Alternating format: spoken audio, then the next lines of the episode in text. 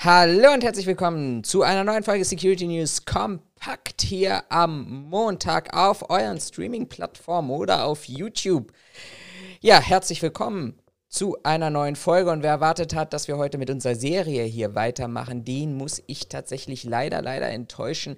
Denn in der vergangenen Woche gab es einen kleinen Beitrag, der so den ein oder anderen, ja, Emotionen ausgelöst hat, vielleicht auch schon die erste Diskussion ausgelöst hat. Und den wollen wir uns heute anschauen. Und das aller, allererste Mal machen wir an dieser Stelle tatsächlich ein Reaction-Video, nämlich in der Form, dass wir uns eine Folge oder die Folge vom 30. Juni 2021 der RBB, also dem Rundfunk Berlin-Brandenburg, dem dritten hier in Berlin und Brandenburg anschauen werden und ich das ein oder andere dazu kommentiere. Also, wenn ihr jetzt uns gerade hier hört, ähm, beispielsweise Apple Podcasts, Google Podcasts, Spotify oder wo auch immer, dann heute tatsächlich den Tipp, schaltet mal um auf YouTube, denn wir schauen uns das ein oder andere Video an und da braucht man auch das ein oder andere Bild vielleicht dazu. Ja, fangen wir tatsächlich an. Ich werde nicht alles erzählen können, das muss ich vorneweg an dieser Stelle auch tatsächlich sagen. Ähm, ich werde auch nicht in die Details reingehen können. So viel sei aber vielleicht an dieser Stelle verraten, dass ich die Möglichkeit hatte, in die Recherche hineinzublicken. Und ähm, wer mich auf den entsprechenden Kanälen verfolgt, der weiß, dass ich da auch tatsächlich zu Wort gekommen bin. Ähm, schauen wir aber einfach mal rein, gar nicht zu viel verraten an dieser Stelle, schauen wir in das Video hinein und schauen wir uns an, was wir dort hören.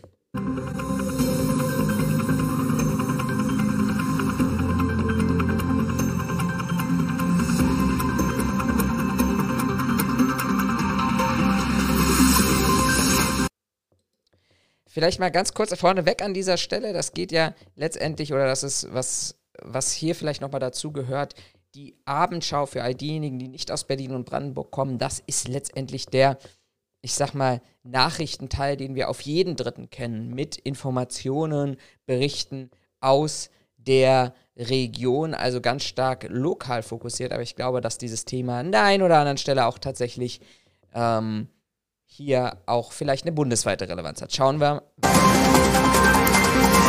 Die Abendschau hier, Sie da, wie schön. Schönen guten Abend. Aber zuerst geht es bei uns um einen echten Hammer. Betrügerische Netzwerke, die im öffentlichen Auftrag Kasse machen. Von vorn. Private Sicherheitsdienste sorgen mehr und mehr auch im Auftrag der Stadt für Schutz und Ordnung. Nur viele dieser Firmen, das zeigen unsere Recherchen, arbeiten selbst mit kriminellen Methoden. Und zwar betrügerisch und ganz systematisch. Jetzt könnte man sagen, und das war auch tatsächlich das erste Feedback, was ich gestern Abend bekommen habe, tja, das wissen wir doch alles. Das ist doch nichts Neues. Ähm, ich werde vielleicht nochmal an der einen oder anderen Stelle später darauf nochmal eingehen. Ähm, in der Tat, ja, es ist nichts Neues, aber dass sich ein Netzwerk, und wir sprechen hier so, nachher wird das auch nochmal deutlich, wir sprechen hier so über ein Netzwerk von rund 30 Firmen, die sich immer wieder gründen, ähm, die immer wieder ähm, verschwinden, zurückkehren, dann ist das tatsächlich schon eine Form, vor allem wenn sie für die öffentliche Hand arbeiten, dass das nicht nur systematisch ist und dass wir hier über schwarze Schafe sprechen, sondern wir müssen uns an dieser Stelle auch die Frage stellen, inwiefern begünstigen die ein oder andere Ausschreibung auch tatsächlich solche Strukturen. Und das ist ja der die eigentliche Frage, die hinter diesem Beitrag steht. Wir zeigen an einem Beispiel, wie die Masche funktioniert, haben die Namen der Betroffenen allerdings geändert, um unsere Quellen zu schützen. Viktor ist arbeitslos, frustriert und auf der Suche. Nach neuen Freunden und einem neuen Anfang. Im Internet denkt der 27-jährige Berliner, endlich beides gefunden zu haben. Die drei Brüder, die er hier kennenlernt, bieten ihm nach einiger Zeit an, ein Sicherheitsunternehmen zu gründen. Wir nennen es Primus Security und Service GmbH. Also man muss sich ja mal jetzt mal ganz, also diese Situation, so wie sie hier beschrieben wird, ist eine Situation, die ja nicht das erste Mal passiert ist oder in diesem Kontext das erste Mal passiert ist. Das kennen wir von vielen anderen Scheinfirmen, auch aus anderen Branchen, dass es da tatsächlich, ich sag mal, Obdachlose ein paar Euro in die Hand gedrückt bekommen, dass sie bei irgendeinem Notar irgendeine Gründung unterschreiben und dann die komplette Verantwortung dafür übernehmen, was dieses Unternehmen macht, wenn sie überhaupt auffindbar sind. Da gibt es auch schon ganz andere Recherchen, die man im Internet dazu finden kann. Was hier letztendlich das Spannende ist an dieser Stelle, ist ja der Umstand, dass wir ja über ein Sicherheitsgewerbe reden. Und was nicht ganz so deutlich aus meiner Sicht hier, hier rauskam und dass man vielleicht im Vorfeld nochmal hätte auch betonen sollen. Wir reden ja über den Paragraphen 34a Gewerbeordnung. Der besagt, der uns ja unseren Auftrag formuliert, nämlich den Schutz von Leben und Eigentum fremder Personen.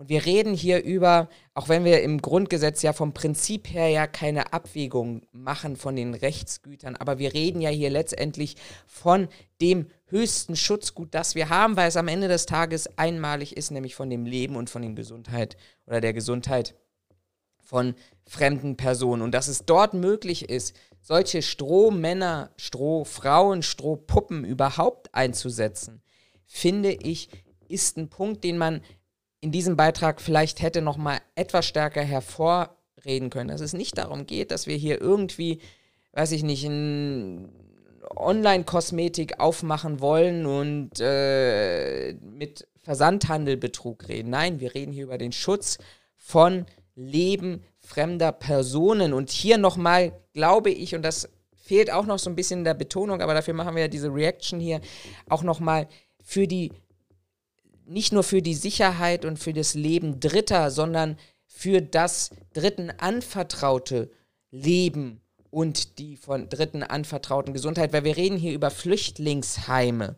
Das heißt, wo der Staat sowieso aufgrund der jeweiligen Konventionen, Genfer Konvention, Dubliner Abkommen, Menschenrechte etc. eine viel größere Verantwortung dafür hat, ähm, dass diese Personen geschützt werden, als wenn der Staat selber sagt, ja, mein, mein Bürokomplex muss beschützt werden, ja, dann passiert ihm vielleicht maximalen Schaden. Aber hier legen ja andere die Verantwortung in die Hände des Staates und verlassen sich eben an dieser Stelle darauf.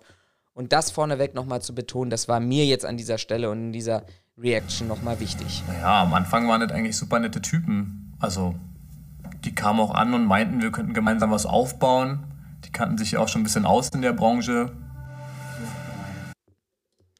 Glaube ich, bin ich felsenfest überzeugt, dass da wirklich auch Personen agieren, die Charisma haben, die Leute überzeugen können, die Leute beeinflussen können und auch wirklich nicht der Schlägertrupp vorgeschickt wird, sondern die Köpfe, die dort hinter sind. Das sind diejenigen, die wirklich in der Lage sind, durch die Sprache, durch ihr Auftreten, durch ihr freundschaftliches Verhältnis hier ähm, Menschen zu beeinflussen und vielleicht auch die letzten Zweifel aus. Seine neuen Freunde bringen Viktor zum Notar, legen 12.500 Euro für das Stammkapital auf den Tisch kümmern sich um alle Formalien und besorgen auf Anhieb Verträge und rund 40 Mitarbeiter.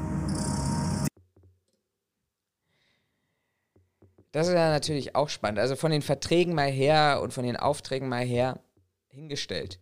Aber auch die Thematik Mitarbeiter. Ne? Wir, wir haben ja letztendlich ja die Bewachungsverordnung. Wir haben den Paragraphen 34a der Gewerbeordnung. Wir sind hier in Bereichen tatsächlich unterwegs, wo ich eben vielleicht auch das Personal überprüfen müsste. Das wird nachher in diesem Beitrag nochmal eine weitere Rolle spielen, aber das wird schon klar, wie dieses System hier funktioniert. Und dieses System funktioniert nämlich genau dadurch, dass eben es im Vordergrund jemand steht, der offiziell die Geschicke linkt. Und dieser Viktor, wie er hier genannt wird, der wird uns auch gleich nochmal erklären, dass das wirklich nur im Vordergrund war, dass er überhaupt keinen Einfluss hatte, weil wir brauchen jemanden, der A, die Verantwortung trägt und B, dann nachher auch sein Diese Kopf bewachen nun mehrere Flüchtlingsunterkünfte in Berlin. Doch der 27 ich glaube, dass das nicht nur Flüchtlingsunterkünfte sind. Das werden wir auch in vielen anderen Bereichen finden. Ähm, wo ich aber dann vielleicht auch sage an der Stelle, okay, dann, wenn ein Auftraggeber der Meinung ist, dass er sich so eine Truppe reinholen muss und auf Qualitätsmerkmale ähm, nicht achten muss, dann ist es das eine. Aber wie gesagt, wie eingangs schon mal gesagt, dort, wo ich vielleicht auch wirklich die Verantwortung dafür habe, dass am Ende des Tages wirklich nicht nur ich selber mit meinem Eigentum, mit meiner Gesundheit, mit meinem Leben geschützt werde, sondern ich eigentlich andere schütze, finde ich, sollten die, die Mechanismen noch mal ein bisschen, bisschen Jährige Geschäftsführer von Primus hat in seiner neuen Firma nichts zu sagen. Naja, also ich durfte nichts machen. Durfte keine Buchhaltung führen, keine Dienstpläne schreiben, durfte nicht mal die Mitarbeiter kontrollieren, ob die arbeiten oder nicht, ja. Das Einzige, was ich machen durfte, war Unterschriften leisten und Geld abheben, was ich dann aber auch direkt an die Brüder. Genau, also letztendlich am Ende des Tages, sie haben jemanden gesucht, sie haben jemanden gebraucht, der eben nach außen hin die Geschäfte führt, der nach außen hin die Verantwortung trägt, aber nach innen hin keine Verantwortung hat und gar keine Einflussmöglichkeit hat. Und man muss sich an dieser Stelle auch fragen, wieso funktionieren denn solche Systeme letztendlich auch? Ja, sie funktionieren deshalb, weil es eben solche Menschen wie Viktor gibt, die vielleicht wirklich im guten Glauben in diese Situation hineingegangen sind, die es aber verpassen, den Absprung zu machen, um an dieser Stelle tatsächlich dann auch die Behörden mit da wieder abgeben musste. Dieses Vorgehen ist in der Branche bekannt, erzählen Führungskräfte etablierter Berliner Sicherheitsunternehmen, die anonym bleiben wollen. Naja, ist halt das Zuhälterprinzip. Das ist wie mit Nutten, die man auf den Strich schickt. Nur, dass es halt Sicherheitsunternehmen sind mit, mit Strohpuppen als Geschäftsführer. Und wenn die Firmen dann irgendwie ausgelutscht sind, dann lässt man die halt fallen und gründet halt eine neue. Und so. Also die vorher, es war auch die, die, eine der ersten Reaktionen, die ich gestern Abend dann bekommen habe oder am, am, am, am Donnerstag, am Mittwochabend, dann tatsächlich bekommen hat, ja, wer, wer, wer formuliert es so. Ja, es ist sehr krass formuliert, aber letztendlich genau dieses Prinzip ist es doch, was wir in unserer Branche haben. Ich wähle eher die, die, die Wortwahl des modernen Sklavenhandels. Letztendlich ein Kunde sagt, er braucht jemanden, der für ihn die Drecksarbeit macht, der das Unternehmen sagt, ja, dafür kriegst du auf billigster Ebene 15, 16, 17 Euro hier in Berlin äh, denn dann die, die Möglichkeit, dort äh, einen, einen Mitarbeiter von mir zu bekommen. Und wenn wir dann genau solche Konstrukte haben, dann eben auch solche Konstrukte, wo es eben darum geht, dass eben es eine Win-Win-Lose-Situation gibt, die wir im weiteren Verlauf auch nochmal deutlich stärker sehen. Es gewinnt der Auftraggeber, weil er billig, billig, billig produzieren kann. Es gewinnt oder es gewinnen die Hintermänner in diesen Firmen, die tatsächlich dann in der Lage sind, genau diese, ich sag mal, äh, Situation auszunutzen. Und wenn ich nicht rechts oder wenn ich rechtswidrig handle, agiere, wenn ich tatsächlich ähm, nicht darauf aus bin, vielleicht auch Rücklagen zu schaffen für mein Unternehmen, eine entsprechende Qualifikation bei meinen Mitarbeitern zu haben, das werden wir gleich sehen, eine entsprechende Dienstkleidung zu haben, naja, dann habe ich eine riesige Marge, von denen dann wirklich auch seriöse, und das muss man ja sagen, in diesem Feld sind ja auch seriöse Sicherheitsunternehmen unterwegs, ähm, die auch dann gegen diesen Preisdruck einfach nur verlieren können. Und am Ende des Tages verlieren eigentlich zwei, nämlich der Mitarbeiter, der vielleicht auch im guten Glauben bei so einem Unternehmen unterwegs ist und es verliert noch jemand, nämlich es verlieren wir alle. Es verlieren, verliert der Steuerzahler, es verliert der, der, der Staat, weil da Gelder reingebracht werden, und das ist ja meine Kernaussage, die wir nachher nochmal hören werden, ähm, die in organisierte kriminelle Strukturen fließen. Na, ich sollte dann immer zur Bank gehen, dann Geld abheben, teilweise 80.000 Euro. Und dann ging es direkt ins Auto. Im Auto saßen dann schon die drei Brüder und die haben dann das Geld direkt in dem Auto auf sich untereinander aufgeteilt, teilweise an die Securities verteilt und einen großen Teil haben die auch immer bar behalten. Das ist ja natürlich auch vorteilhaft, ne? Also vielleicht, ich habe jetzt gerade mal so pauschal gesagt, vielleicht verliert auch der Mitarbeiter. Der Mitarbeiter gewinnt natürlich auch. Stellen wir uns einfach mal vor, ähm, eine Situation, wo der Mitarbeiter möglicherweise, ich sag mal, vielleicht auch noch arbeitslos gemeldet ist. Wenn der keine Eingänge auf seinem Konto verbuchen kann oder es auch nicht festgestellt wird, ja, und dass dann sein Geld bar ausgezahlt wird, also die Ströme nicht mehr nachvollziehbar sind, wo ich dann vielleicht in der Barauszahlung auch noch Sozialabgaben ähm, veruntreue, wo ich Steuern veruntreue, ähm, dann gewinnt vielleicht auch der Mitarbeiter, sofern er Kenntnis davon hat. Aber auch nochmal hier zu diesem Viktor und zu all denjenigen, die das tagtäglich betrifft oder die auch tagtäglich vielleicht in so, ein, so eine Struktur hineingefallen sind, dass man nicht hellhörig wird, dass man vielleicht nicht sagt, in der zweiten oder dritten Monat, in der zweiten oder dritten Situation, jetzt ist für mich hier Ende, ist für mich tatsächlich nicht nachvollziehbar. Mehrfach im Monat, so zeigen Kontoauszüge, die dem RBB vorliegen, wurden große Geldbeträge vom Konto abgehoben und anschließend verteilt. Dabei hätten viele dieser Wachleute von Primus nie eingesetzt werden dürfen. Das Ordnungsamt hat ihnen die Arbeit als Sicherheitskraft verboten, denn sie sind vorbestraft.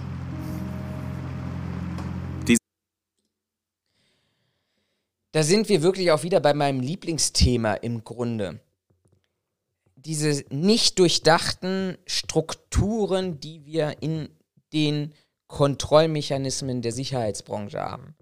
Wenn das Ordnungsamt am Ende des Tages einen Einsatz untersagt, der Mitarbeiter aber nichtsdestotrotz zum Einsatz kommt, dann haben wir doch eine Kontrolllücke an dieser Stelle. Das, diese, und diese Kontrolllücke entsteht doch nur dadurch, dass es maximal vielleicht im zollrechtlichen Bereich, aber in allen anderen polizeilichen Bereichen doch kaum Kontrollen gibt. Also in Berlin muss man dazu sagen, ist das LKA, das Dezernat 33, Wirtschaftskriminalität zuständig. Das muss man sich ja auch erstmal vorstellen. Wir sind im Bereich der Wirtschaftskriminalität, also Wirtschafts- und organisierter Kriminalität unterwegs. Also das heißt, in Berlin hat man erkannt, dass schon früh erkannt, und das ist ja keine neue Erfindung, dass das Sicherheitsgewerbe im Bereich der Wirtschaftskriminalität, im Bereich der organisierten Kriminalität ganz, ganz enge Schnittmengen hat. Was ja auch, auch wiederum keine Überraschung ist. Man muss sich nur vielleicht mal angucken, wer hier in Berlin von den, und so deutlich würde ich es auch mal tatsächlich sagen, ehemaligen Sicherheitsgrößen in Anführungsstrichen, die wir hier haben, welche Verbindungen diese Sicherheitsgröße oder Größen zur organisierten Kriminalität hat, die in, bei, bei Verhandlungen, bei Clanstreitigkeiten unterwegs ist, dabei ist, anwesend ist, das kommentiert oder was auch immer. Also das ist ja nichts Neues. Man hat darauf reagiert. Man hat gesagt, das Landeskriminalamt ist für die Überwachung, die Gewerbeüberwachung für die Sicherheitsbranche zuständig. Aber am Ende des Tages haben wir weiterhin genau solche Strukturen und nicht, weil das LKA schlampig arbeitet, sondern weil höchstwahrscheinlich das LKA einfach viel zu wenig Personal hat und es in der Novellierung in der Regelung 2016, 2019 zum Bewacherregister und zur Bewacherverordnung es keine, ja, es, es, es keinen Schritt weitergegangen ist, um diese Lücke zwischen dem Bewacherregister abgelehnt und draußen trotzdem weiter im Einsatz. Sich häufenden Ungereimtheiten fallen allmählich auch dem Landeskriminalamt und dem Finanzamt auf. Sie fordern Unterlagen ein und nehmen Ermittlungen auf. Und das dauert ja. Solche Ermittlungen, das dauert, man fordert es auf, dann hat man Fristen. Wenn diese Fristen verstrichen sind, dann erinnert man vielleicht nochmal. Also bis es tatsächlich zur Prüfung kommt, und das wird der Beitrag jetzt auch gleich zeigen, bis es zur Prüfung kommt, ähm, sind diese Unterlagen, sind diese Firmen schon längst wieder. Als Geschäftsführer haftet jetzt Viktor. Naja, es ging natürlich alles den Bach runter. Und ich musste für alles gerade stehen. Ich habe dann Insolvenz angemeldet und am Ende stand ich dann mit 100.000 Euro Schulden da. Und die Brüder, die haben sich einfach verpisst. Ja, Oder auf der anderen Seite, was auch, und das ist in den Schrift, also es ist in den, in, in den Beiträgen zu diesem Bericht auch, wird das ganz deutlich raus. Oder man macht das ganz einfach, man verkauft diese Firmen ins Ausland, Richtung äh, Nahosten, asiatischer Raum etc. Und überträgt mit diesem Verkauf sämtliche Unterlagen auch, die höchstwahrscheinlich hier in Deutschland, hier in Berlin weggeschmissen werden. Aber die Behörden haben dann keinerlei Möglichkeiten mehr überhaupt ähm, in diese, ich sag mal, auf diese Unterlagen zuzugreifen, sodass überhaupt diese Netzwerke gar nicht ermittelt werden können in einer Form, die wir jetzt hier gleich sehen. Und das muss ich auch sagen, was ich total schade finde. Ähm, wenn ich recherchiere, auch wenn wahrscheinlich die Reaktion und vor allem, wenn es um organisierte Kriminalität hier tatsächlich geht, und da bin ich mir ziemlich, ziemlich bewusst und ziemlich sicher, ähm, hätte man diese Namen möglicherweise auch nennen sollen, weil diese Namen existieren, diese Vernetzungen existieren und ich weiß nicht, ob man die wirklich hätte anonymisieren müssen, ähm, weil das kann uns allen helfen. Bei den weiteren Ermittlungen stoßen die Fahnder auf ein ganzes Geflecht an unseriösen Firmen. Sie stellen sich gegenseitig Rechnungen aus, verschleiern ihre Umsätze. RBB-Recherchen zeigen, dieses Geflecht ist viel größer als von den Behörden angenommen und umfasst mindestens 25 Berliner Sicherheitsunternehmen. Und das sind genau auch wieder solche Strukturen, die natürlich dadurch befördert werden, dass man auch mal einen Blick in Richtung der Ausschreibungen und Vergaben werfen muss. Also diese ganzen Sub-Sub-Sub-Strukturen, diese ganzen ähm, Hauptsache, Hauptsache, wir, wir, müssen uns ja, wir müssen uns ja mal Gedanken darüber machen, in was für einem Bereich bewegen wir. Wir bewegen uns in einem Bereich, der politisch immer noch, glaube ich, heute einen hohen Druck hat. Nämlich der Bereich Asylpolitik. Vor allem jetzt zur, zur Zeit kurz bevor ähm, es in den Wahlkampf geht oder der Wahlkampf in Berlin hat ja begonnen, auch die Bundestagswahlen haben begonnen. Also kurz bevor es ähm, hier tatsächlich in die heiße Endphase geht. Und wenn wir uns mal zurückdenken an 2015, Angela Merkels, wir schaffen das, das hat ja auch gewisse Parteien, gewisse Strukturen erheblich gefördert. Und wenn ich diesen politischen Druck habe, dann kann ich mir schon sehr gut vorstellen, auch ähm, aus den Vergabestellen heraus, dass ich mehrere Probleme überhaupt an den erstmal aus den Augen haben will. Hauptsache, da ist ein Sicherheitsdienst, Hauptsache, da herrscht Ruhe und da herrscht Ordnung. Es gibt eine Studie oder ein, ein wissenschaftliches Projekt der Bergischen Universität Wuppertal. Die haben sich nämlich tatsächlich mal diese Ausschreibung bundesweit zu Flüchtlingsheimen angeschaut. Die haben eigentlich festgestellt, dass es zwei Parteien, zwei Player gibt in diesem Bereich. Nämlich der erste Player sind Behörden, Organisationen, Betreiber, die in einen formellen und informellen Austausch gehen. Und der zweite Gruppe ist das vernachlässigte Stiefkind eigentlich der private Sicherheitsdienst. Und die haben über quantitative und qualitative Interviews versucht herauszufinden, was denn eigentlich das Problem ist. Und die Probleme werden auf beiden Seiten ähnlich geschildert. Genau diese Zweiteilung. Der Sicherheitsdienst, der sagt, nee, wir dürfen ja eigentlich gar nicht mitspielen, wir sind ja nur dabei. Und die Behörden, die sagen, wir wissen ja eigentlich gar nicht, was ist denn die Aufgabe des Sicherheitsdienstes. Was sind denn seine Funktionen? Welche rechtliche Stellung hat er denn? Und eine weitere Kritik ist, dass die Behördenbetreiberseite auch sagt, die Sicherheitsdienste hatten ja auch gar kein Interesse, sich daran zu beteiligen, an den Austauschen, an der Weiterentwicklung der Konzepte oder ähnlichem. Und das finde ich insofern spannend, weil es innerhalb dieses Konstruktes Asylbewerberheim im, innerhalb dieses Konstruktes Flüchtlingsheime, Schutz von Dritten für Dritte ähm, tatsächlich zwei Player gibt, wovon es mindestens einen Player geben müsste, nämlich Betreiber und Behörden, der dafür zuständig ist, dass der private Sicherheitsdienst auch überwacht wird. Aber wenn sich beide nicht füreinander interessieren, ja, dann ist es doch kein Wunder, dass wir solche Situationen haben, wie in Burbach, in Bamberg oder eben letztendlich auch Berlin, wo Gewalt an der Tagesordnung ist, auch vom Sicherheitsdienst ausgelöst, wo wir über Problemzimmer reden, wo wir über körperliche Aggressionen reden, wenn wir diese in, in, in dieser Zweiteilung null 0,0 Kontrollmechanismen haben. Ja, ein ganzes Firmengeflecht also, in dem die Zuständigkeiten verschleiert wurden und die kriminellen Hintermänner gar nicht mehr ersichtlich waren. Und dafür, dass das Ganze lukrativ wird, sorgen wir alle mit unserem Geld. Einer der größten.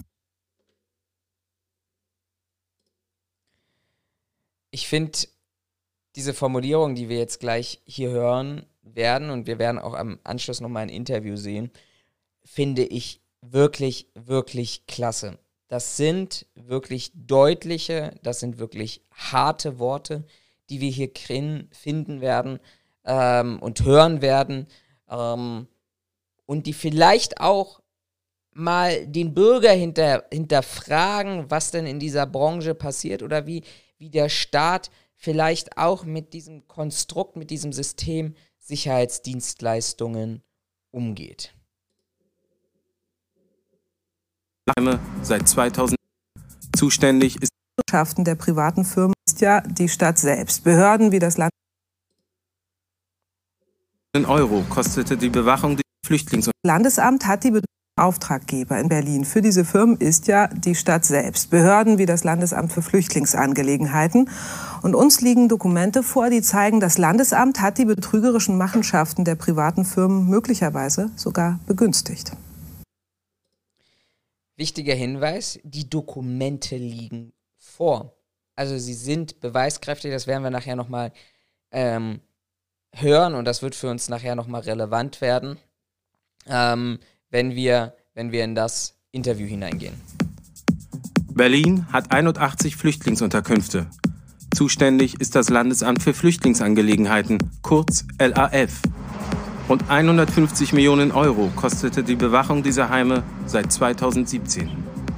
Von diesem Geld profitieren also wahrscheinlich in dieser Situation einfach glücklich diese Bilder aufgenommen haben, aber ich finde dieses Bild von diesem, von diesem, ich nenne es jetzt mal, obwohl ich dieses Wort überhaupt nicht mag, Wachmann, der da diese, diese Posen macht, das, das ist sowas von sinnbildlich für diese ganze Situation, sowas von sinnbildlich dafür, was da für Leute zum, zum Einsatz kommen. Also absolut lächerlich. Das hat für mich nichts mit einer, einer professionellen Dienstleistung. Unseriöse Sicherheitsfirmen. So waren nach RBB-Recherchen in den letzten Jahren zahlreiche dubiose Subunternehmen im Einsatz. Mit Wachleuten ohne fachliche Voraussetzung oder vorgeschriebene Zuverlässigkeitsnachweise. Zum Teil ganze Wachschichten. diese Tabelle ist ja natürlich krass. Also wenn man sich diese Tabelle mal anschaut, da sehen wir auf der linken Liste den, auf der linken Seite den Sicherheitsmitarbeiter mit seinen Daten und auch äh, in seiner Funktion und ob er und wo er im Einsatz kommt. Und wir sehen die Zuverlässigkeitsüberprüfung, die alten und die neuen Zuverlässigkeitsüberprüfungen hier. Und die sind einfach leer. Die sind einfach leer. Also da, da ist kein Anmeldedatum drin in diesem Auszug aus dem Bewacherregister, da ist keine Qualifikation hinterlegt und die sind weiter. Auch Heimbetreiber berichten anonym von eklatanten Unregelmäßigkeiten. Das können wir im Prinzip gar nicht weiter kontrollieren. Wenn wir das wirklich mal nachprüfen wollen, wann welche Wachleute wirklich hier im Einsatz waren, wenn wir das machen, dann fehlen oft die entsprechenden Nachweise. Das ist das Problem, das haben wir ständig. Aber warum? Warum, wenn die Nachweise fehlen, warum, warum organisiere ich es nicht so, dass ich am Ende des Tages vielleicht, bevor jemand zum Einsatz kommt, erst mir die Nachweise zeigen lasse? Also dieses Selbstverständnis davon, ich beauftrage eine Dienstleistung, das wird schon gut gehen. Und wenn ich dann mal kontrolliere, dann stelle ich fest, bisher, ich habe ich hab das ja schon, im, schon mal im, in, in, in meinem Buch Hotel Security Management reingeschrieben. Wir alle wir alle, wenn wir sagen, wir wollen einen neuen, wir wollen einen neuen, äh, wollen uns einen neuen Fernseher kaufen, wir brauchen einen neuen Rechner, wir brauchen ein neues Handy. Wir alle setzen uns hin und vergleichen über Wochen, über Monate die Angebote, die Qualität, den Preis, die Vorteile, die Nachteile. Das alles tun wir. Wir machen vielleicht Listen, wir schreiben uns auf, dieses Produkt kann jenes, dieses Produkt kann alles. Und wir alle wissen, wenn wir uns einen Fernseher bei Wish, bei Alibaba für 5 Euro kaufen, dann kommt da Schrott raus. Und wir wissen auch, jeden gesparten Euro heißt am Ende des Tages Qualitätseinbußen. Und da reden wir wieder, da reden wir wieder nur über diese Thematik. Ich habe da einen Fernseher, der vielleicht nicht in Flammen aufgeben soll, der mir ein buntes Bild liefern aber soll.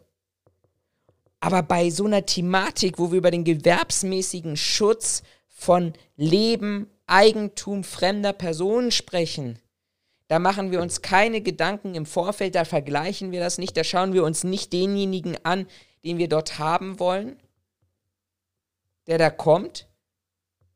Wenn ich einen Handwerker beauftrage, um mein Haus zu sanieren, oder meine Wohnung zu sanieren, meine Kabel, meine, meine Wände zu streichen, dann lasse ich mir doch von dem auch vorneweg Referenzen zeigen. Und nicht, wenn er die erste Farbe auf dem Fußboden angebracht hat, statt an der Wand, frage ich ihn mal nach, sagen Sie mal, sind Sie denn eigentlich Maler? Völlig, völlig unverständlich. Und genau so ein eklatantes Fehlverhalten, das fördert wirklich zu 100 Prozent genau solche Strukturen, die wir haben. Aus der Sicherheitsbranche selbst kommen anonyme Hinweise. Danach werden in Unterkünften weniger Wachleute eingesetzt als vertraglich vereinbart. Über Jahre. Solche Hinweise gingen nach RBB-Informationen auch an. Ich versuche nochmal zurückzuspulen. Also, danach werden in Unterkünften weniger Wachleute eingesetzt als vertraglich vereinbart. Über Jahre. Hier oben. 2019 Stundenverrechnungssatz 15,50 Euro. Wie? Das muss mir mal jemand erklären. Wie kann ich als kleines Unternehmen mit 15,50 Euro die Stunde wirtschaftlich arbeiten? Dass ich als großes Unternehmen sage, ich ähm, ich quer, ich subventioniere das quer. Ich will unbedingt diese Aufträge haben, weil öffentliche Aufträge nach außen hin immer auch einen guten Eindruck machen. Gar keine Frage. Nachvollziehbar, kann ich verstehen. Dann habe ich einen deutlich lukrativeren Auftrag aus der Privatwirtschaft, wo ich vielleicht 30 Euro die Stunde bekomme und im Durchschnitt habe ich einen vernünftigen Stundenverrechnungssatz. Wie kann ich denn aber hier bei 15,50 Euro in einer Sub, Sub, Sub, Sub, Substruktur überhaupt noch Geld verdienen? Und selbst wenn ich sage, ich lasse Subunternehmer zu, dann muss mir doch auch bewusst sein als Auftraggeber, dass doch spätestens ab der zweiten Ebene das nicht mehr bezahlbar ist. Dass, das, dass da doch was nicht stimmen kann.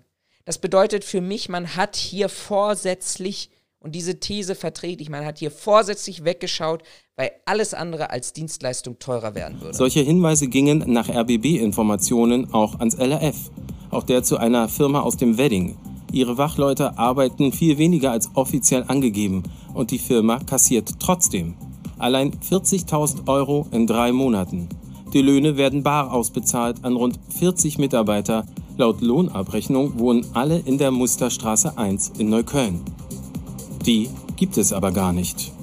So generiert man letztendlich Geld, ähm, das man dazu nutzen kann, seine Schwarzarbeiter zu bezahlen äh, beziehungsweise ähm, äh, Gewinne, verdeckte Gewinne auszuschütten. Aber auf diese Wege werden natürlich auch Gelder gewaschen, selbstverständlich. Wobei ich ja mal sagen muss, mein persönlicher Eindruck, wenn ich das so ein bisschen aus den Medienberichten verfolge, jetzt nicht nur in Berlin-Brandenburg, sondern auch außerhalb davon, dem Zoll, glaube ich, kann man in den letzten Jahren gar keine keine großen Vorwürfe machen. Die sind hinterher bei diesen Themen. Also wir hatten, glaube ich, auch allein letzte Woche schon wieder irgendwo in Nordrhein-Westfalen Nordrhein-Westfalen eine Razzia gehabt.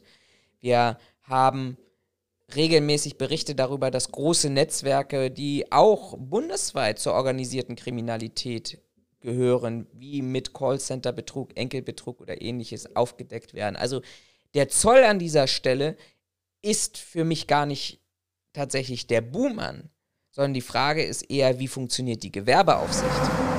Die Bewachung der Geflüchteten in falschen Händen.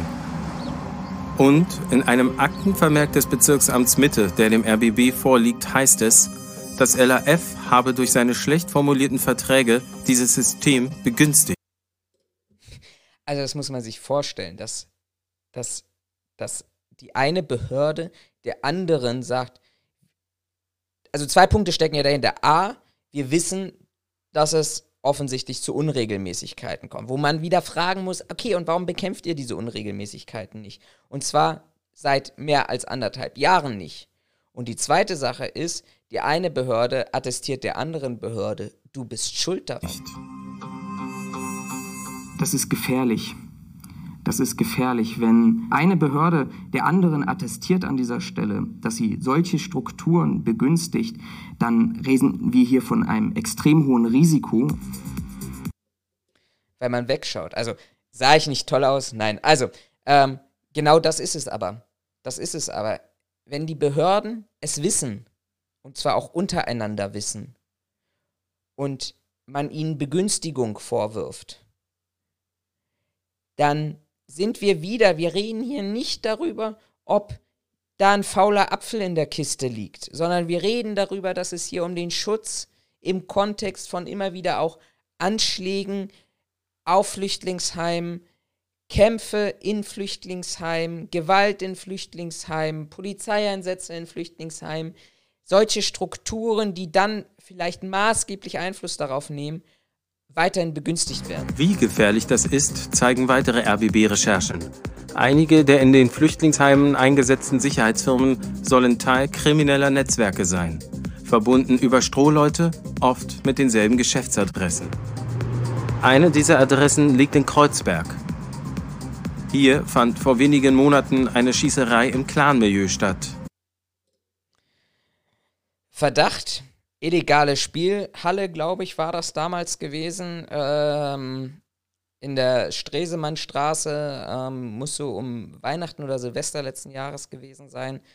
Ähm, definitiv dem Clanmilieu durch zuzuschreiben. Und wenn ich dann hier diese Adressen habe, ähm, dann muss ich einfach auch mal als Auftraggeber vielleicht diese Adresse googeln. Das ist ja das Einfachste ich muss ja nicht vorbeifahren, aber ich muss sie doch zumindest mal googeln. Und wenn ich dann die, den Namen der Firma eingebe, was ein Zeitaufwand von einer Minute in der Vergabe ist, maximal, und dann da feststelle, dass da tausend von Firmen sind unter der gleichen Adresse, dann sollte ich doch mal hellhörig werden, oder?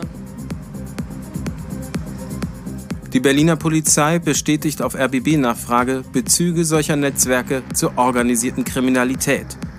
Einige der Sicherheitsfirmen sollen nach Aussage der Berliner Polizei Mitgliedern der sogenannten Großfamilien gehören.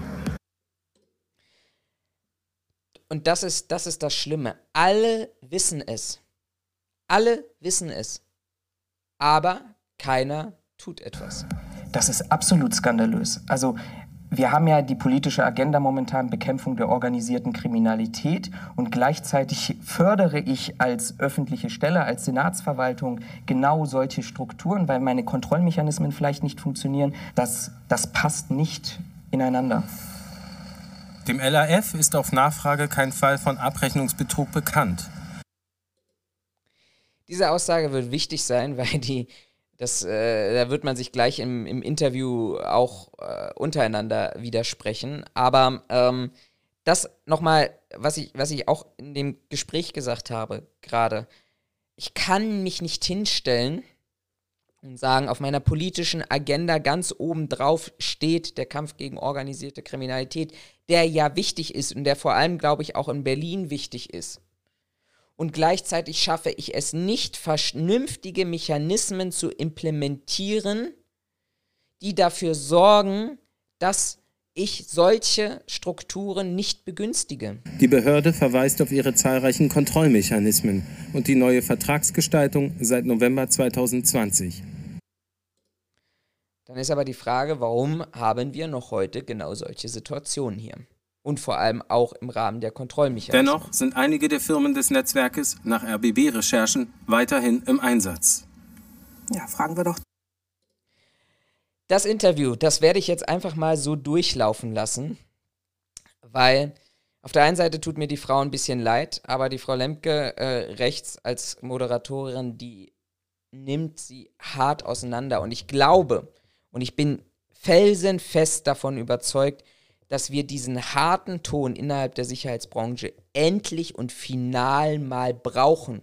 Dass wir nicht wieder, auch ich schreibe mal das nächste Eckpunktepapier und ich gehe in den nächsten Austausch, sondern dass wir mal wirklich eine heftige Diskussion darüber brauchen, was ist eigentlich die nationale Sicherheitsstrategie, die wir sowohl kommunal oder auch national haben und welche Rolle spielt dort drin der Sicherheitsdienst? Direkt mal nach, bei Jana Borkamp, die ist jetzt bei mir vom Landesamt für Flüchtlingsangelegenheiten.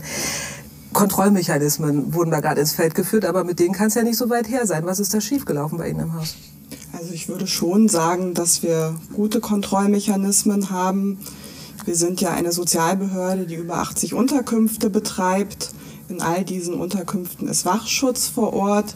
Und wir haben eine Qualitätssicherung und ein Vertragsmanagement, die die Abrechnung überprüfen, die Qualifikationsnachweise der Mitarbeiterinnen ja, und Mitarbeiter. Mit der Überprüfung kann es ja nicht so weit her gewesen sein. Also wir haben da unqualifizierte Mitarbeiter, aber eben auch Geldwäsche, Schwarzarbeit, Abrechnungsbetrug. Wie kann das über Jahre nicht aufgefallen glaube, da sein? Muss man das sind ja keine Einzelfälle. Ich glaube, da muss man differenzieren und das hat der Beitrag nicht ganz präzise gezeigt.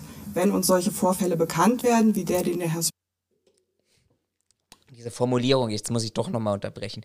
Diese Formulierung ist ja geil. Also, wir reden als erstes über Kontrollmechanismen, die sie auch nicht erklärt. Die auch nicht, sie nicht beschreibt, was denn die Kontrollmechanismen sind. Und dann sagt sie, wenn uns diese Fälle bekannt werden. Also jetzt kann ich natürlich ein totaler Korinthenkacker an dieser Stelle sein. Aber ich bin der felsenfesten Überzeugung, dass ein Kontrollmechanismus dazu dienen muss, dass solche Fälle auffallen. Und das passiert es ja offensichtlich nicht, wenn diese Unternehmen auch heute noch für das LRF im Einsatz vom Zoll geschildert hat, dann übergeben wir diese Vorfälle an LKA und Zoll. Das sind die Ermittlungsbehörden. Die haben den Auftrag und die Ermächtigung auch zu prüfen, Schwarzarbeit und ähnliches und dem das ist wieder, auch wenn ich das spannend finde, das müsste man eigentlich eine ganze Zeit nochmal hören, aber auch hier wieder, wir übergeben das an Zoll und dann sind wir raus. Nein, ihr seid Auftraggeber.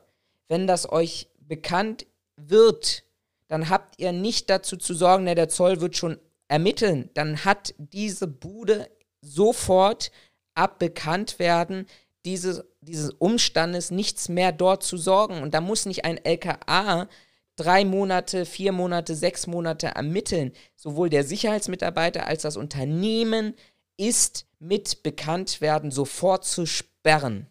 Aber das Problem wird sein, öffentliche Vergabestelle, das heißt wieder Ausschreiben, Übergangsausschreibung, man hat einfach nicht die Zeit und da hilft es einfach nur ganz, ganz vernünftige Verträge zu stellen. nachzugehen. Gut, ich kann da jetzt nicht ins Detail gehen, weil wir auch unsere Quellen schützen müssen, aber unseren Kollegen, die die Recherchen monatelang vorangetrieben haben, liegen interne Schreiben vor aus ihrer Behörde, die besagen, dass es den Mitarbeitenden sehr wohl bekannt war. Was ist da versickert, muss man sich fragen. Wie gesagt, in diesem Fall ist nichts versickert. oh doch, im- also im das Frühjahr- belegen im- unsere Unterlagen. Im Frühjahr 2020 gab es einen Termin mit Zoll und LKA, wo genau diese Unterlagen mit der Musterstraße, die Sie gerade zitiert haben, an den Zoll übergeben Erinnert euch mal zurück im Frühjahr 2020, wenn das so tatsächlich passiert ist, die Abrechnung und die Unterlagen, die wir vorhin gesehen haben, wo wir auch den Stundenverrechnungssatz von 15,50 Euro haben, waren aus dem August 19.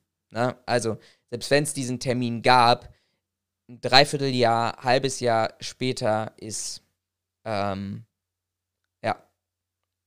Zu spät zu reagieren. wurden, damit dort weitere Ermittlungen stattfinden. Gut, können. also in Ihrer Behörde sind aber, das kann man schon sagen, drei Bereiche insgesamt zuständig für die Kontrolle dieser Sicherheitsfirmen. Das ist ja, sehr viel, da kann ja auch mal was verloren gehen, wenn da so viele verschiedene Sachbearbeiter und Sachbearbeiterinnen Geht, für um zuständig sind. Äh, wäre das nicht möglich, dass da was versickert ist einfach? Wie gesagt, diesen konkreten Fall und andere Fälle, wo Sie sagen, es wurden unrechtmäßig Leistungen bezahlt. Es kommt regelmäßig vor, dass wir im Rahmen der Rechnungsprüfung die Stundenbücher anschauen, nicht erbrachte Leistungen kürzen, diese dann nicht auszahlen. Ich glaube, was ein wichtiger Aspekt ist, das ist, hat der Mitarbeiter des Betreibers gesagt, wir sind nicht 24-7 vor Ort. Mhm. Sie sind nur das ist doch gar kein Auftraggeber. Aber warum schaffen es denn andere Auftraggeber, eine vernünftige Dienstleistung zu beauftragen? Also, sie, sie, sie widerspricht sich doch an dieser Stelle. Wir haben Kontrollmechanismen, die genau dafür sorgen, sagte sie zu Anfang, dass so etwas aufgedeckt wird. Und dann geht sie rüber in die Entschuldigung und sagt, naja, aber eigentlich, wir sind ja auch nicht 24-7 vor Ort, wir wissen es gar nicht. Nee, wenn ihr das nicht seid, dann muss man dafür, da muss man dafür sorgen, dass eben auch diese Kontrollmechanismen außerhalb der klassischen Büroarbeitszeiten funktionieren. Einmal im Jahr zu einer angekündigten Kontrolle vor Ort, das ist ja ein bisschen wenig. Und anlassbezogen sind wir vor Ort. Wir gehen allen Hinweisen nach, die wir bekommen. Wir gehen dann auch den Hinweisen nach, wenn zum Beispiel das LKA anruft und sagt, uns ist ein Verdacht mitgeteilt worden, dass nicht genug Mitarbeiter vor Ort sind. Dann das Problem ist doch nicht die Anzahl. Das ist, das ist vielleicht Abrechnungsbetrug. Wir reden doch hier darüber, dass wir unqualifizierte, nicht berechtigte Mitarbeiter im Einsatz haben von Firmen, die zur organisierten Kriminalität gehören. Das ist doch das Problem. Wieso soll denn das LKA anrufen und sagen, pass mal auf, in deinem Vertrag in der Stelle XY äh, ist ein Mitarbeiter weniger im Forten-Einsatz. Ja, wenn sie es machen, herzlichen Glückwunsch, habt ihr eine gute Zusammenarbeit. Aber da, darum geht es doch hier, oh, ich reg mich schon wieder auf, darum geht es doch an dieser Stelle nicht. Es geht darum, dass Mitarbeiter ohne Sachkundeprüfung und Zuverlässigkeitsüberprüfung zum Einsatz kommen und dass Unternehmen, die beauftragt werden zur organisierten Kriminalität. Schicken wir unsere Qualitätssicherung vor Ort, überprüfen das. Wenn wir das bestätigen können, dann folgen daraus auch Konsequenzen. Es kann Abmahnungen geben, es kann Kündigungen okay. geben. Also wir haben ja gesehen, es, es gibt auch einige Firmen, die noch für Sie tätig geben. sind. Also da sollte es dann auf jeden Fall Konsequenzen geben. Jetzt muss man trotzdem mal konstatieren, Sie sagen, okay, wir können nicht überall sein, wir können nicht alles kontrollieren. Gleichzeitig nutzen Kriminelle genau diese Leerstellen. Aber das ist doch auch eine Ausrede. Das ist doch eine komplette Ausrede. Ich war, jetzt muss ich mal selber rechnen, 2016 bis 2000, nein, 2015 bis 2017 für das europäische Security Management von Zalando zuständig. Von Berlin aus. Habe Gesamtdeutschland und die Achse Alicante bis Helsinki beauftragt. Ich war doch auch nicht jeden Tag dort vor Ort.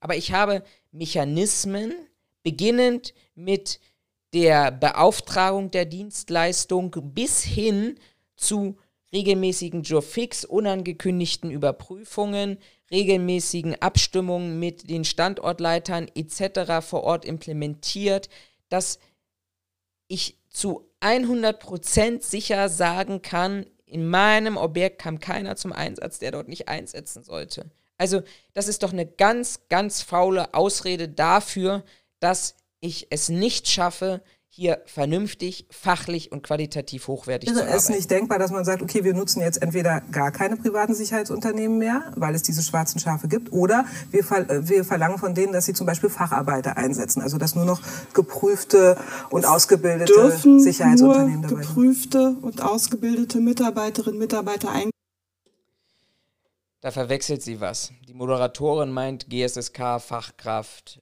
Werkschutzfachkraft, Servicekraft, alles, was darüber hinaus ist.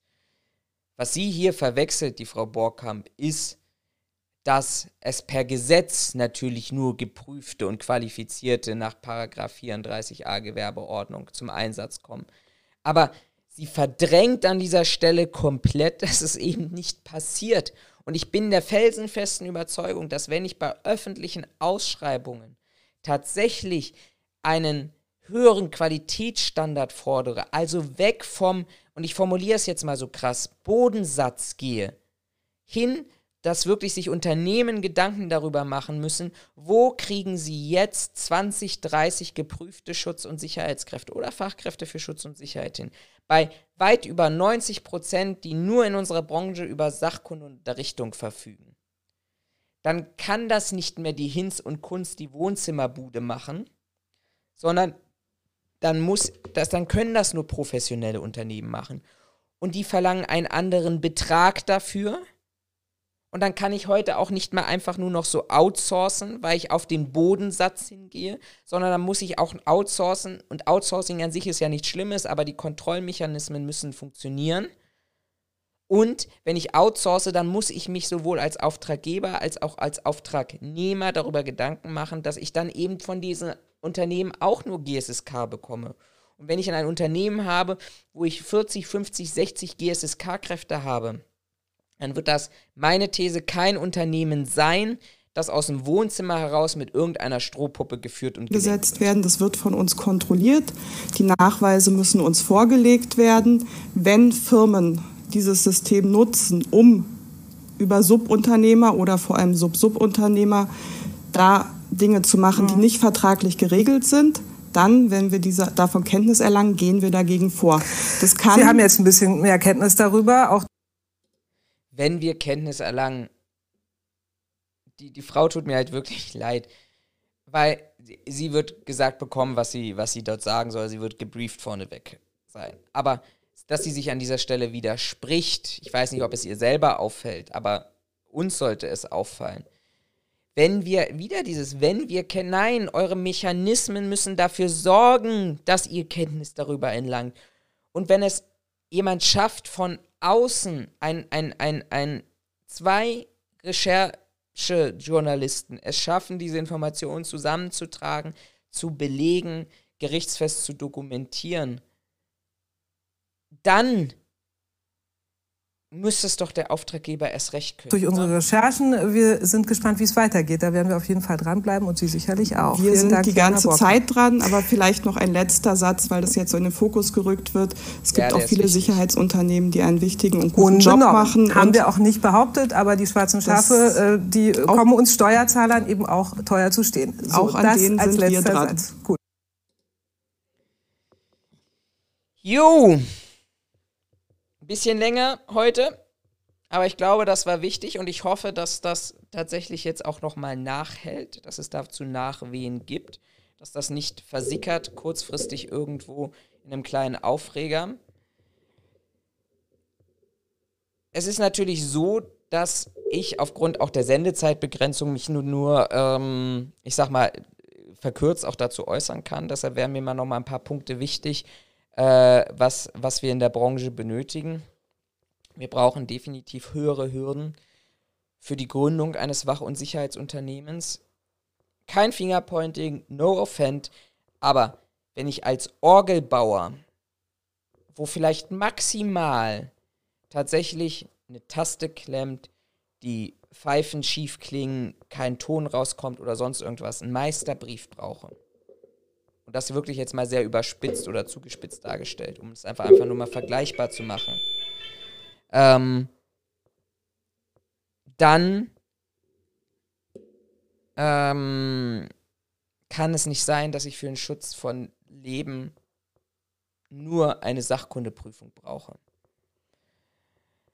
Wir brauchen keine Mindestpreise. Der BDSW diskutiert Mindestpreise oder Mindestvergaben, mindestens 60 Prozent auf die Qualität. Meine These an dieser Stelle, wenn wir die Voraussetzungen, hohe Voraussetzungen festlegen für die Vergabe und für die Qualität, dann wird, ist der Preis irgendwann irrelevant. Wenn alle GSSK-Kräfte liefern müssen, wenn alle eine Bekleidung nach Standard X liefern müssen, eine Ausstattung nach Standard X liefern müssen, dann kann der Preis nicht darunter fallen unter Summe X. Und dann ist es vielleicht für die öffentlichen Vergabestellen noch deutlicher zu erkennen, dass wenn alle für 25 Euro anbieten und einer für 17 Euro, dass da irgendwas nicht passen kann. Was wir brauchen, ist, wir brauchen mehr staatliche Kontrollen. Jeder der 260.000 Sicherheitsmitarbeiter muss einmal pro Jahr, mindestens einmal pro Jahr kontrolliert werden. Das heißt, wir brauchen einen, einen Ausbau dieser Strukturen. Wir brauchen nicht nur höhere Anforderungen, dass man mehr dass man mehr ins Bewacherregister schreibt. Nein, das Bewacherregister muss überprüft werden, weil sonst ist es ein zahnloser Tiger. Wir brauchen ein System und wir müssen uns auch darüber Gedanken machen, ob in den Vergabestellen, in den Fachvergabestellen Leute sitzen, die überhaupt Ahnung davon haben, die wissen, was sie ausschreiben. Ich war jetzt auch in der Corona-Pandemie in so vielen Schulungen unterwegs gewesen, wo Leute sitzen, die noch einen alten 34a ausgedruckt auf dem Tisch liegen haben, die nicht wissen, dass wir eine neue DIN 77200 Norm haben, die denken, Sachkunde ist Ultima Ratio und immer wieder überrascht sind, was, das kann man auch, da gibt es eine Ausbildung dazu, da gibt es auch Weiterqualifizierung, das kann man auch studieren. Diese Leute, denen kann man nichts vorwürfen, das sind Verwaltungsmenschen, die haben mal Verwaltung studiert. Ich brauche aber vor allem, wenn es um so wichtige Themen geht wie Flüchtlingsunterkünfte, brauche ich letztendlich Leute, die Ahnung von der Materie haben oder im Zweifel auch unabhängig dort unterstützen und beraten können. Wir dürfen, unser Staat und die Gesellschaft darf private Sicherheitsdienste nicht mehr nur als Polizeileit ansehen, sondern oder als Lückenfüller. Wir haben es gerade in Berlin wieder diese Diskussion. Der polizeiliche Objektschutz, der hier dafür da ist, um Synagogen, um Botschaften oder andere gefährdete staatliche oder öffentliche Einrichtungen zu schützen, der ist komplett überfordert. Und die erste Forderung, die man da wieder hörte, war, ja, wir brauchen jetzt private Sicherheitsdienste, die das machen. Nein, wir haben gesehen, wo das hinführt. Wir brauchen eine nationale und kommunale Strategie, wie wir das Versprechen, und das ist die nächste Forderung, das 2009 von der Innenministerkonferenz getroffen wurde, nämlich dass die private Sicherheitswirtschaft eine wichtige Säule der inneren Sicherheit ist, der nationalen Sicherheitsstrategie ist. Das muss aber jetzt auch umgesetzt werden, das muss spürbar werden. Nicht dieses Gelaber hier mit Sicherheitsdienstleistungsgesetz, wo man vielleicht auf den letzten Meter nochmal so tut, als ob man sich zumindest versucht hätte, die Koalitionsvereinbarung zu machen und in gar keinem Wahlprogramm irgendwas dazu steht. Sondern wir brauchen eine offene, öffentliche und auch vielleicht harte Diskussion darüber und auch eine selbstkritische Diskussion darüber aus der Branche heraus, was sind wir denn eigentlich? Und wir sind keine Lückenfüller, wo wir vielleicht auch wirklich schnell mal Geld verdienen können, sondern wir sind wirklich, glaube ich, in vielen Stellen heute ein professioneller Dienstleister und Partner. Aber das muss sich sowohl im Gesetz als auch in den Anforderungen widerspiegeln. Mir ist dieses Thema ungemein wichtig, also von daher tragt das nach draußen, diskutiert hier ganz fleißig darüber. Ähm, lasst das sacken, lasst das wirken. An dieser Stelle danke fürs Zuschauen, bleibt gesund, haltet Anstand und Abstand. Meldet vielleicht auch mal, wenn euch bekannt sind, dass es solche Strukturen gibt, das an die eine oder andere Stelle. Lasst uns gemeinsam hier ein bisschen Druck aufbauen, sowohl in Richtung der Branchenvertreter als auch in Richtung Politik. Und dann schauen wir mal, wo es hinkommt. Bis dahin, habt eine schöne Woche, bis zum nächsten Mal.